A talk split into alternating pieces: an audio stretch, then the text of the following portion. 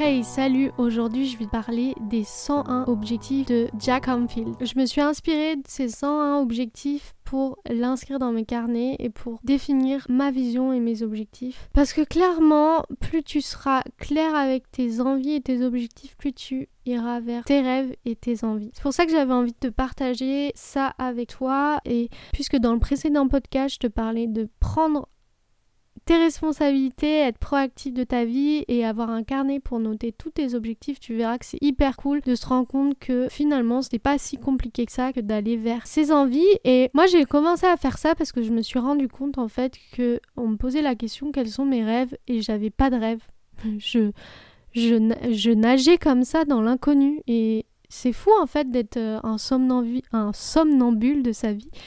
J'avais plus envie de ça, j'avais envie d'être acteur et responsable pleinement de ma vie. Et du coup, j'ai créé cette liste des 101, 101 objectifs, hyper dur à dire, pour vraiment être actif et acteur de ma vie. Donc tu vas pouvoir définir tes objectifs selon des catégories si tu le souhaites. Je peux t'en dire quelques-uns et tu pourras les définir par toi-même si tu le souhaites, parce qu'en fait, tu fais ce que tu veux.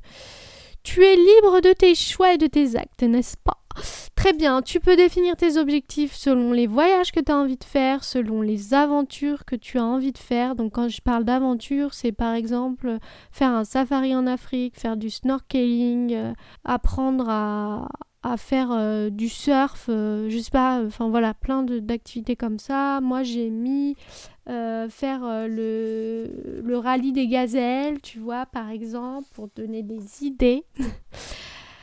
Donc tu définis selon voyage, aventure, réalisation personnelle ou professionnelle. Donc par exemple écrire un livre ou professionnel, créer mon entreprise, définir des chiffres qui sont concrets et clairs aussi, ça peut t'aider. Ensuite tu peux définir ta liste par rapport à ton développement spirituel, ce dont tu as envie de faire, par rapport à tes relations, par rapport à ta famille, par rapport à tes finances. Tu fais ce que tu veux, mais écris tes envies et tu vas voir, ça va te permettre de de, prendre conscience de tes rêves et de te connecter à ça et de plus être le somnambule de ta vie et d'être vraiment euh, réalisateur et acteur et tu te rendras compte que finalement quand tu les auras fait tu feras waouh c'est trop bien et tu seras hyper heureux de tout ça.